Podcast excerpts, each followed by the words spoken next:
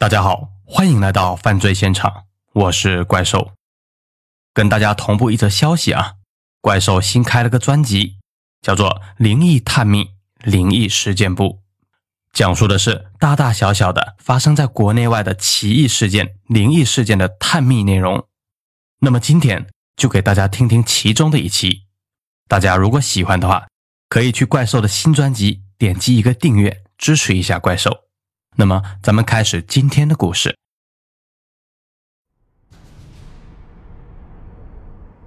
欢迎您翻开怪兽的灵异事件簿，我是主播怪兽。今天的故事是匪夷所思的，时间是七十年代初期，当时的中国处在史无前例的文化大革命时代，地点是江苏北部某县城。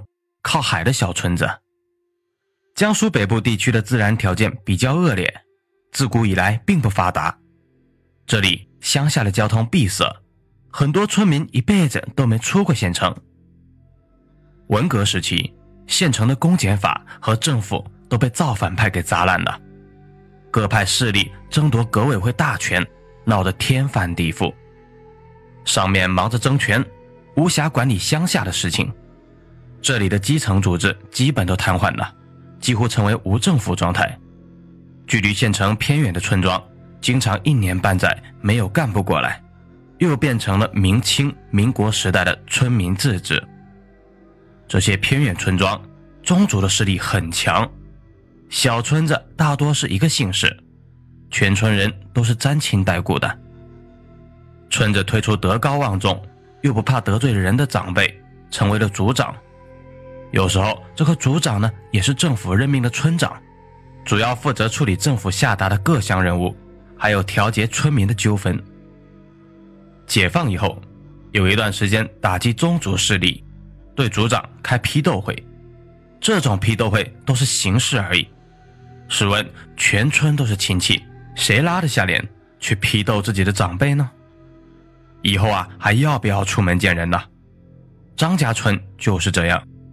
这个村子有着几百年的历史，就在大海边，以捕鱼为生。本来只有七八十人的小村子，都是靠着在海边种地养活自己。这几百年，海边的土地盐碱化很厉害，只能种种瓜果，无法种植粮食。无奈之下，村民只能下海去捕鱼捕虾，混一口饭吃。七十年代的某一天，这里出了一件大事儿。也是大怪事。张家村有个老寡妇冯氏，一生不幸。她十八岁嫁人，长达十多年没有生育，直到三十多岁才生了一个儿子。儿子刚刚四岁，丈夫死于海难。当时啊，海难并不稀奇，那船八个人只活下来一个。冯寡妇没文化，又没什么技能，但性格坚韧。一个人将孩子养大成人，自然同村宗族的人帮了很多忙。张家村虽穷，民风却很好。族长老张那时只有四十多岁，因做事公道、雷厉风行，成为了全村的灵魂。在老张的帮助下，冯寡妇得到很多额外的补助，村民们也乐于帮助这些小忙。这十多年来，冯寡妇总算没有让儿子冻着饿着。儿子小张长大以后，族长老张派他去县城学习了驾驶技术，回村后专门负责开渔船。开渔船是个技术活啊，属于渔民里面高端的岗位，待遇也相当不错。小张很聪明啊，性格厚道又能吃苦。美中不足的是，可能由于从小没有父亲，小张性格懦弱，从小遇到有人打架的话，小张就躲得远远的。长大了也是如此。冯寡妇性格和儿子正好相反，她比较泼辣，也是多年的寡妇生活锻炼出来的。到了儿子十八岁的时候，根据当地风俗，冯寡妇给儿子娶了十七岁的媳妇儿，县城另一头马家村的女孩。冯寡妇同马家女孩有些亲戚关系，平时见过几次。冯寡妇的记忆中，小马挺老实的，平时很少说话，长相也不错，有几分姿色。在母亲面前，儿子小张向来不敢说什么，这对年轻人很快结婚。婚后，小两口的日子还算不错。让所有人都没有想到的是，婆媳则出现了很多问题。嫁过来以后，冯寡妇这才发现，儿媳妇小马是那种人狠话不多的角色。后来，冯寡妇才知道，小马从小就性格倔强固执，谁的话都不听，所有的长辈都拿他没办法。而且，小马敢作敢为，甚至敢和村里边的男人吵架，甚至打架。就是小马这个臭脾气啊，虽然长得还算是不错，却在本村和邻村大名鼎鼎，没人敢娶。小马只能够嫁到很远的张家村，找了一个看起来挺窝囊的男人。更要命的是，冯寡妇也是个厉害人。婚后才一两个月，婆媳就开始有了问题。说起来，这就是一些鸡毛蒜皮的小事，无非就是婆媳想要争个高低。媳妇不愿意事事听婆婆的摆布，婆婆则认为媳妇凡事都和她对着干。况且婆媳天生就是敌人，两个人都爱同一个男人啊，就决定了关系不可能好。作为中间人的小张又非常没用，起不到调和的作用。听到母亲和媳妇拌嘴，小张就心神不宁，急忙躲开。小张平时要开渔船下海，一个月有大半个月不在家。任由母亲和媳妇对立，就这样持续了半年，终于闹出事来了。一次，婆媳因屁大点的小事拌嘴，吵起来。吵到激烈的时候，婆婆激动地骂了一句脏话。当地村民的口头禅很多，一些话非常脏。长辈偶尔也会骂晚辈脏话，但很少有婆婆骂新媳妇的。媳妇小马被骂以后，气得脸通红，反唇相讥地骂了几句脏话。这下可就不得了了，当地民风保守啊，晚辈尤其是媳妇儿、儿子之内，绝对不能骂长辈。被骂以后，冯寡妇狂怒啊，上去就给了媳妇儿一个耳光。小马被打以后，热血上头，也顾不上多想，对婆婆脸上就连打了好几个耳光，出手还很重。这下可是不得了了，媳妇打婆婆，张家村这一百年恐怕还没有一起呢。婆婆立即跑到家门外面，就像其他农村妇女一样，沿街哭喊找人评理。事情可闹大了，族长老张已经六十多岁了，平时也就在家里种种菜地。听说这件事以后，老张也吃了一惊。在当地人看来，儿媳妇打婆婆等于是儿子打老子，是大逆不道到极点的事情。按照规矩，晚辈会被胖揍一顿，再压着。在周边村子游街示众，不过老张也不是糊涂人，没有不分青红皂白的乱来。他去调查了一下，发现是婆婆打骂儿媳在先，媳妇儿才还的手。不过话虽如此，晚辈打长辈在当地是不能接受的。这件事儿最终以儿媳妇小马跪地认错，婆婆不予追究作为结束。当然啊。我们现在看来似乎很不公平，明明是婆媳互殴，怎么只让儿媳妇认错呢？但在那个年代，那种地方，这已经很有余地了。是族长老张放的儿媳妇一马，自然啊，老张也不是对小马有什么好感，只是秉承着劝和不劝散，清官难断家务事，希望婆媳将来能够好好的相处。实际上。张家村对于晚辈忤逆的处罚是非常非常狠的。之前几个月，村子里有个儿子偷走了父亲的部分棺材本，去邻村赌博，结果啊，这个儿子被老张下令痛打了一顿，满头满脸都是血，还强迫跪在村口整整三天。没想到小马也很厉害，她拒绝跪地认错，甚至不承认有错，她丈夫小张也没办法。只能反复哀求媳妇儿，最终小马给婆婆跪了一下，但什么也没有说。冯寡妇也不愿意儿子刚结婚就没老婆，也就没有计较。随后婆媳两个人尽量回避起来，不希望发生直接冲突。这事儿就这么结束了。然而，都生活在同一个屋檐下，怎么能够躲避得开呢？这对婆媳好了还不到三个月，又闹出更大的动静。还是因为鸡毛蒜皮的小事两个不省事的女人拌起嘴来，之后的事情只有两个人知道了，真相如何，别人不太清楚。十分钟后，同村的几个妇女听到冯寡妇大喊救命，声嘶力竭。妇女们急忙赶过去查看，推开院门，他们发现冯寡妇被儿媳压在地上乱打，满头都是血。众人可惊呆了，半天才反应过来，急忙拉开儿媳妇小马。随后就是两种说法。冯寡妇说，她当天克制不住，骂了儿媳妇一句脏话后，小马听到了，突然像疯了一样，将她几拳打倒，然后骑在她的身上乱打乱踢，差点把她打死。小马则说，是婆婆先骂她一句脏话，她忍不住回了一句，婆婆气急败坏，趁着她弯腰干活的时候，突然捡起地上一块石头，朝她后脑勺砸了过来。好在小马年轻灵活，急忙一躲，石头擦着后脑飞过，差点将她砸死。小马觉得婆婆这是要她的命啊，恼怒之下决定自卫，先下手为强，几拳将婆婆打倒在地。几分钟后，族长老张气呼呼地出现了，他先将受伤的冯寡妇送到了县医院。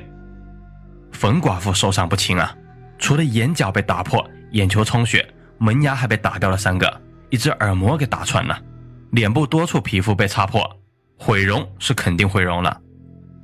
冯寡妇还断了三根肋骨，怀疑是儿媳妇用脚猛踢所致，这至少属于轻伤。在平时的话，小马就得抓起来坐牢，遇到严打还会重判。不过当时县城正在武斗，派出所都砸烂了，公安人员都被关了牛棚，谁也不会管这事儿。处长老张大怒之下，决定自己解决。他召集了全村老人商量怎么办。大家一致认为啊，小马说婆婆用石头砸他的后脑，无凭无据，又没有伤痕。况且冯寡妇为了娶这个媳妇儿，也花了不少钱。现在啊，连孙子孙女都还没有抱上，怎么可能胡乱下毒手去害儿媳妇呢？冯寡妇这几十年老老实实，虽然脾气不好。但是没有劣迹，不像做这种事儿的人。相反，小马结婚前的时候就有很差的口碑，还曾和男人打过架。现在看来啊，小马很可能是胡说八道，冯寡妇说的才是事实。确定谁有理之后，老张就按照宗族的规定进行处罚了。于是村里几个大汉如狼似虎地扑到张家，将小马拖了出来。他们先是连扇了他十几个耳光，打得鼻孔流血，然后在脖子上挂了一个“忤逆不孝，禽兽不如”的牌子，敲着锣在本村和邻村游街。小马性格强硬啊，一路上破口大骂，乱踢乱打，还张嘴咬人，几个男人都几乎治不住他。老张见状也怒了：“这泼妇跑到我们张家村耍横，真是活腻了！你们还不给他点厉害尝尝？”于是，几个大汉从路边的茅厕挖来粪水，将小马从头浇到脚。这下小马不敢再抵抗，就放声大哭起来，高喊：“冤枉！我冤枉啊！”就这样，小马被拖着在周边几个村游街。在农村来说，女人被拖着敲锣游街是奇耻大辱，等同于今天被剥光了，站在市中心广场上示众。当晚，小马被拖到他娘家马家村，丢在父母家的门口。在丢下之前，他被强迫在和小张的离婚协议上按手印。这边呢，小马受了重大的侮辱，天天痛哭流涕。没想到啊，没想到，小马的父母也不站在他那一边，还说：“你这个孽障，搞出这么大的事情，全县都知道了。你说我们以后还怎么上街？”你爸妈一把年纪了，还成为街坊邻居的笑柄，我看你还是死了算了。小马哭喊：“是我婆婆先要害我，我才打她的。”但她父母根本不相信呢。小马父亲说：“你婆婆能在光天化日之下害你？这事谁会信？我看你就是这臭脾气，打了你的婆婆，丢人呐！你还有个妹妹，她以后还谁敢要？”一怒之下。小马父亲也打了女儿几个耳光。几天之后，懦弱的丈夫回到家，才知道出了大事。老张让他先去县医院看看冯寡妇，然后告诉他他已经和小马离婚了。两个人结婚还不到一年，小张有些舍不得小马。老张见状，大声呵斥：“别怪大伯教训你，你家搞成这样，就是因为你太窝囊，连个女人都管不住。这种泼妇，你还想留在家里？赶快离了，我们再给你找个好的。”小张无奈啊，只能同意离婚。这件事儿本来就这么结束了，谁知道以上这么多都只是个铺垫而已。小马被赶回家后不到一个星期，老张的老伴一大早开门，顿时发出一声惨叫。老张和几个儿子急忙跑过来，也都惊呆了。原来啊，被赶走的小马已经活活吊死在他家的门上。他已经死了很久了，穿着红衣红裤的尸体都僵硬了。就在大家七手八脚的把人放下来的时候，突然有人发现小马的衣袋里面有东西。这一套大家都吓傻了。这是一份阴状。什么叫做阴状呢？这是苏北农村的一种迷信说法，也就是说，有些冤屈在阳间无法伸冤。就带着阴间的状纸去阎王爷那里告阴状，这是农村仇人之间最狠毒的一种报仇方式。为什么说他狠毒呢？接下来咱们看看现状。小马死后不到一个月，冯寡妇就死在了医院。冯寡妇被打断肋骨时伤及了内脏，县城在武斗，医院的大型设备全部瘫痪，医生无法检查腹部内部的情况。只根据经验判断肋骨骨折，结果部分脏器受损，得不到治疗，最终马寡妇不治而亡。这本来也没什么，正常医疗事故而已，却震惊了张家村，大家议论纷纷，人心浮动。果然，几个月以后，老张的小儿子在捕鱼的时候不慎落水，被螺旋桨活活绞死，而这个儿子。就是拖着小马游街的一个大汉。又过了几个月，小马的父亲突然去世了，说是小马上吊以后，他本来就有心脏病的父亲非常懊悔，过于悲痛导致病情加重，一年之后就去世了。不过张家村和马家村都不这样认为，大家都很惶恐。这边小马的前夫小张在丧母之后，长期借酒消愁，一天晚上回家时。小张因为醉酒不慎跌落土沟，头破血流，昏死过去。在医院躺了半个月，小张才苏醒过来，勉强保住了性命。一年之后，老张的老伴也死了，发现的时候已经是癌症晚期了。再过了两年，介绍小马和小张的媒人呢，在外面做生意时遭遇车祸，也莫名横死。小马死后才五年时间，已经死了五个人了。一人重伤，差点死了。整个县城都在议论，说这是小马去阎王爷那里告阴状了。阎王爷觉得小马有冤情，就让这些当事人去阴曹地府对质。活人去了阴曹地府，还想回来吗？那自然是回不来了。至于小张没死，那是小马对他还有几分夫妻之情，恳求阎王放他回来的。当然啊，这种说法有一个漏洞，就是似乎最有责任的族长。老张一直都是没事的，这件事儿在当地传得很离奇，说是两家一共死了几十人，其实也没有什么夸张。告阴状也许是扯淡的迷信思想，胡说八道而已。可能这些死者都是死于意外或者正常的疾病，只不过是一个巧合。